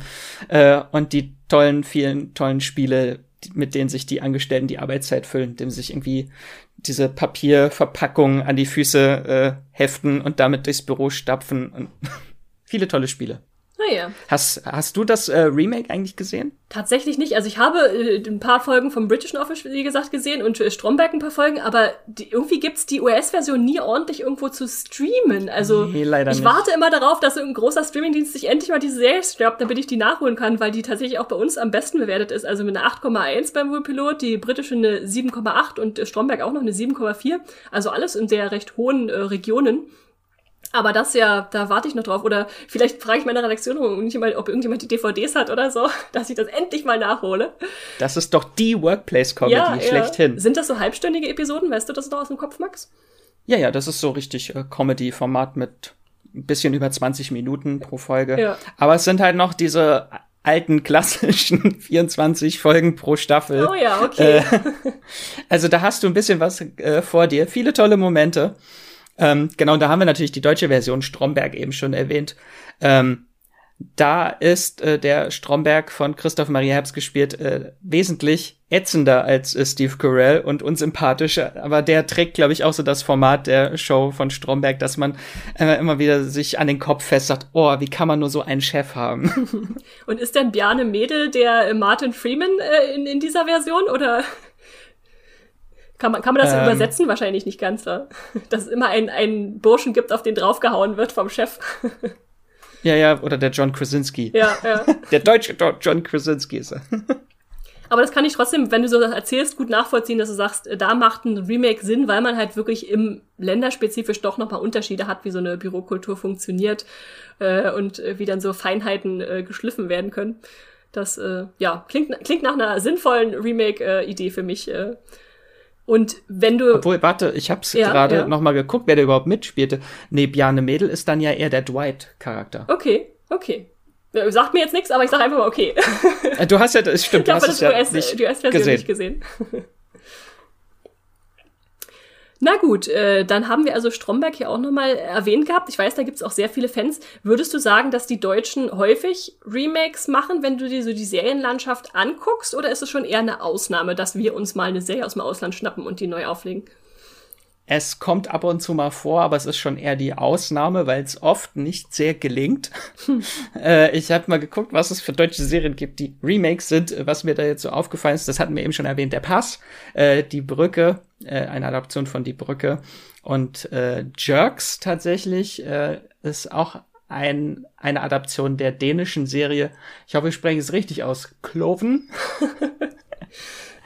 Äh, aber meistens sind es keine direkten Remakes, sondern sie sagen mir nur äh, inspiriert oder adaptiert, so wie zum Beispiel äh, Pastewka sehr angelehnt ist an Lass es Larry. Ähm, aber so ein richtiges Remake war zum Beispiel Club der Roten Bänder. Das basiert auf dem katalanischen Original Poiseres Verbeles von Albert Espinosa. Da gibt es insgesamt auch äh, zehn internationale Remakes von. Unter anderem auch eine US-Version. Da gab es eine Staffel mit Octavia Spencer in einer Hauptrolle. Habe ich aber leider nicht gesehen. Ich habe nur die deutsche Version gesehen und die äh, hat mir das Herz gebrochen. Äh, Ja. Krebskranke, krebskranke Kinder, Kinder gehen anscheinend immer. Oh, ist ja böse. Ui, ui, ui. Ich konnte mir auch den, da gab es ja noch mal einen Kinofilm, den konnte ich mir, also ich habe ihn mir angeguckt, aber der hat echt so viele Wunden aufgerissen, das wollte ich mir nicht noch mal antun. ähm, und da haben wir ganz bekannt Hinter Gittern, ist äh, auch ein Remake, äh, basiert auf der australischen Serie Prisoner. Ich weiß gar nicht, wann die lief, in den 70ern, glaube ich, und die wurde, oder 80ern, und die wurde jetzt auch vor ein paar Jahren in Australien selbst nochmal geremaked als Wentworth. Die habe ich auch schon ein paar Mal im Podcast erwähnt. Äh, ganz tolle Frauenknast-Serie. ähm, genau, äh, Verliebt in Berlin hatte ich eben schon mal erwähnt, auf dieser äh, tollen Telenovela Jossoi Betty Lafea. Äh, wir haben die tolle Serie Druck von der ARD. Ähm, die basiert auf der norwegischen Jugendserie Scam. Die wurde auch schon in sämtliche Länder, glaube ich, adaptiert. Also Scam gibt's überall. Ähm, und Druck ist eine wirklich ganz tolle Jugendserie, so das Skins einer neuen Generation. Und da sind die ersten drei Staffeln schon sehr nah äh, oder vier Staffeln, also die, sind, die ersten Staffeln sind schon sehr nah am Original, so was ich mir von den Storylines durchgelesen habe, die gleichen Charaktere. Aber da ist es wie bei Skins, dass später auch ausgetauscht wird, ein neuer Cast. Da gibt's auch eine zweite Generation, da geht das schon eigene Wege. Äh, und was gab es noch in Deutschland? Es, wo wir eben schon bei Wentworth waren, es gibt sogar ein Remake, ein deutsches Remake von Wentworth, also ein Remake vom Remake vom Remake, äh, Block B hieß das. Und das äh, ist tatsächlich auch ein 1 zu 1 Remake gewesen, wo wirklich äh, die Handlung wirklich eins zu eins wiedergegeben wurde. Der Look war genau der gleiche. Äh, da habe ich mich dann durchgekämpft, weil ich es alles schon kannte. Mhm. Äh, und es gibt ein deutsches Remake von der britischen Comedy-Serie The IT Crowd, wo ich früher als Jugendlicher immer dachte, das wäre die It Crowd. äh, die heißt, das war in Deutschland das I-Teams, die Jungs an der Maus. okay, okay, also die britische kenne ich, von der deutschen habe ich noch nie was gehört. Interessant. Aber allein für den äh, Titel ja. gibt schon Preis. Aber an deiner Aufzählung merkt man, okay, wir sind auch nicht davor gefeit, dass wir äh, gnadenlos kopieren aus dem Ausland äh, unsere Serien, solange da die Inspiration da ist. Das ist doch äh, interessant. Und da kommt tatsächlich jetzt auch noch in äh, naher Zukunft zwei äh, deutsche Remakes. Einmal äh, Euer Ehren, das äh, die deutsche Version von Your Honor. Ja.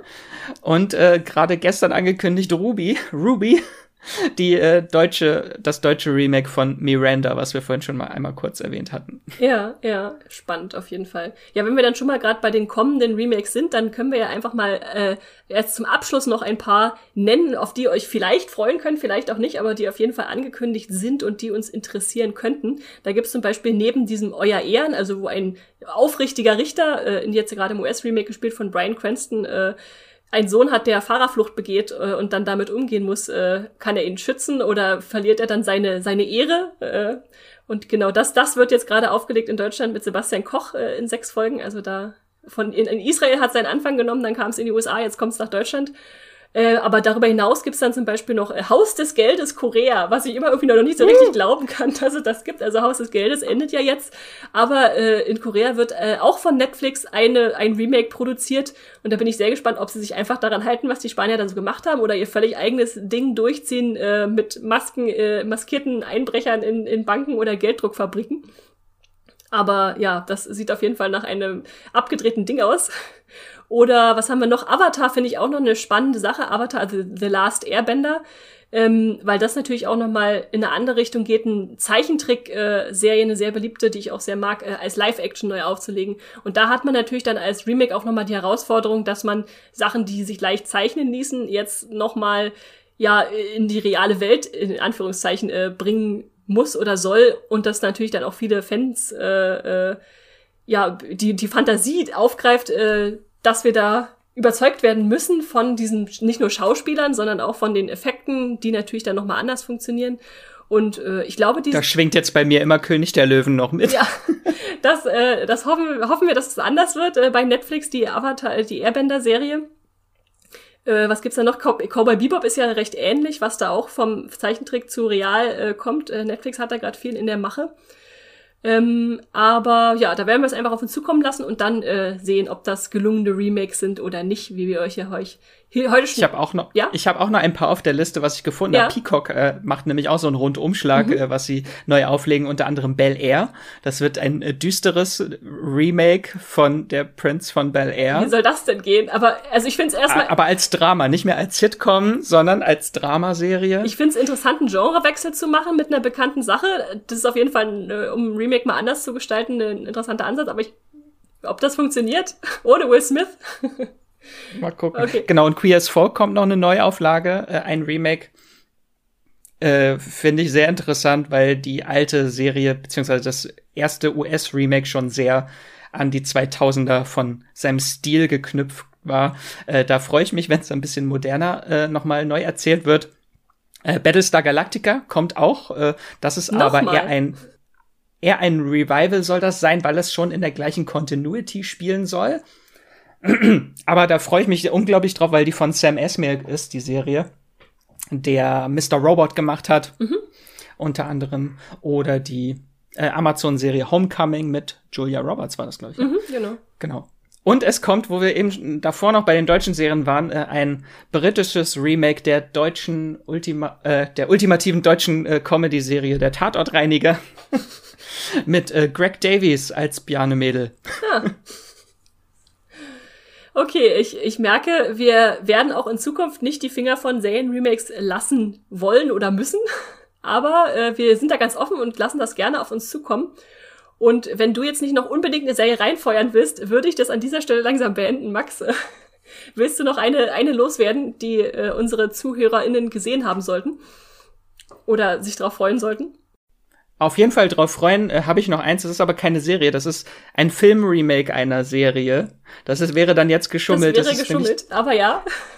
Die Monsters äh, kommen zurück. Äh, ach, diese klassische äh, Familien-Fantasy, düstere Comedy-Serie, mhm. Äh, kommt zurück von Rob Zombie, der das als Film umsetzt. Äh, da bin ich sehr gespannt.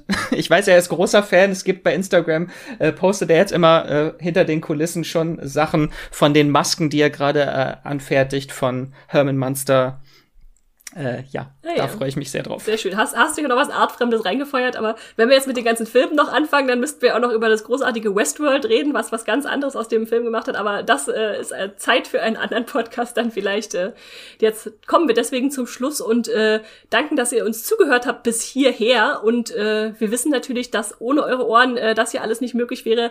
Also schön, dass ihr dabei geblieben seid und wir danken euch auch, äh, dass ihr uns immer schön Feedback schickt, denn wir haben natürlich wieder Post bekommen, beziehungsweise äh, kleine Kritiken bei Podcast Addict, glaube ich, oder Max? Genau, da haben wir von Hans Wurst Senior. Wunderbarer Name. Kleine, ganz toller Name. Äh, super Podcast, immer tolle Serientipps, wenn man doch nur so viel Zeit hätte wie Max. äh, durch Andrea habe ich übrigens gelernt, dass man hier auch bewerten kann. Ja, ihr könnt auch bei Podcast Addict äh, bewerten. Sehr schön, danke dafür. Hans Wurst Senior, äh, grüß Hans Wurst äh, Junior von uns. Und außerdem haben wir noch per E-Mail Post bekommen von Sabine, die uns schon mal geschrieben hatte und äh, wollte, dass wir noch gerne mehr Dokus mit reinnehmen können. Und da hat sie jetzt natürlich gleich die Gelegenheit am Schopf ergriffen, was sehr schön ist, und schreibt, ich möchte euch einen Tipp für eine sehr sehenswerte Doku geben, abseits von all den schönen Tierdokus, Smiley. In der ARD-Mediathek gibt es diese tolle CNN-Dokumentationsserie über die Geschichte Hollywoods. Ausnahmsweise auch in OV, also Originalversion. Gibt es noch bis Oktober. Äh, liebe Grüße, Sabine. Und das ist wirklich schön, dass man da richtig, wenn man Lust hat, mal in die Filmgeschichte einsteigen kann mit einer zwölfteiligen Doku, wo die Folgen alle so 41 äh, Minuten lang sind. Äh, goldene Jahre, 60er bis in die 2000er rein, was da so an Stars und äh, Regisseuren und Filmen sehr einflussreich war, könnt ihr bis 18.10. streamen. Also hier der Tipp von Sabine, Gesch äh, die Geschichte Hollywoods. So heißt die. Genau, und äh, ihr habt es gemerkt, ihr dürft uns natürlich alle gerne schreiben. Äh, wir haben jetzt heute nur so ein ganz wirklich ein Bruchteil an der Massen an äh, Remakes, die es gibt, äh, äh, vorgestellt. Äh, da könnt ihr uns natürlich auch gerne eine Mail schreiben, was so eure Lieblingsserien-Remakes sind oder was euch überhaupt nicht gefallen hat. Äh, wir wollen niemanden ausgrenzen. Das ist keine ultimative Übersicht gewesen mit allem, was es gibt. Auf keinen Fall, genau. Lasst uns auch gerne wissen, wenn ihr ganz anderer Meinung seid. Wenn ihr sagt, äh, Charmed ist doch voll das gute Remake, dann gerne äh, führt uns, führt das für uns aus. Vielleicht lohnt es sich doch nochmal da einzusteigen. Oder Solange ihr nicht sagt, das Original war schlecht. dann, dann redet Max nicht mit euch, da muss ich euch leider antworten. äh, und genau, also lasst uns einfach wissen, was, was ihr so denkt zu Serien-Remakes. Da freuen wir uns dann auf eure Meinung. Und ansonsten gilt natürlich wie immer, wenn ihr uns unterstützen wollt, dann bitte abonniert unseren Podcast-Stream Gestöber. Das könnt ihr, indem ihr auf die Glocke oder alles andere klickt, was da so in euren äh, Apps zu finden ist, sei es nur bei Spotify, Apple Podcast, Podcast Addict. Äh, da könnt ihr also die Benachrichtigung aktivieren. Bewertet uns sehr, sehr gerne auf iTunes oder Podcast Addict mit äh, der vollen Sternepunktzahl, wenn ihr uns richtig helfen wollt. Äh, hinterlasst einen Kommentar oder schreibt uns auch gern direkt an podcast.moviepilot.de, wenn ihr Feedback oder Verbesserungswünsche habt. Wir freuen uns auch immer über mutige Sprachnachrichten. Äh, da können sich gern mehr Leute trauen, hier ihre Stimme auch mal erklingen zu lassen. Da freuen wir uns natürlich drüber. Und äh, folgt uns ansonsten auf Twitter, da könnt ihr uns natürlich genauso gut folgen, unter Streamgestoeber geschrieben, also Streamgestöber mit OE. Und ja, wo lesen uns die Leute denn, wenn sie über den Podcast hinaus noch äh, unsere Gedanken hören oder, oder lesen wollen? Max, äh, wo gibt's dich zu finden? Natürlich erst äh, erste Anlaufstelle äh, moviepilot.de. Äh, da schreibe ich und erst dann natürlich auch äh, tolle Artikel zu Serien und Filmen und alles. Äh, und ihr findet mich auch bei Twitter und Instagram. Eigentlich überall könnt ihr Max Wieseler oder Wieselmax suchen. Und bei mir genauso. Moviepilot, Twitter, Instagram als Strawstar. Ja, dann bleibt mir eigentlich nur noch zu sagen, äh, sucht euch ein schönes Remake raus, äh, jetzt vielleicht nach unserem Podcast, was ihr mal reinschauen wollt. Äh, schreibt uns und ansonsten streamt was Schönes. Tschüss.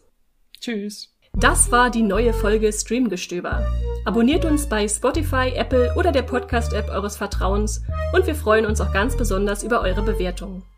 Die Musik wurde aufgenommen und produziert von Tomatenplatten. Feedback und Wünsche gehen an podcast.moviepilot.de. Wie ihr mit eurer Sprachnachricht im Podcast landet, erfahrt ihr in den Show Notes und unter www.moviepilot.de slash podcast.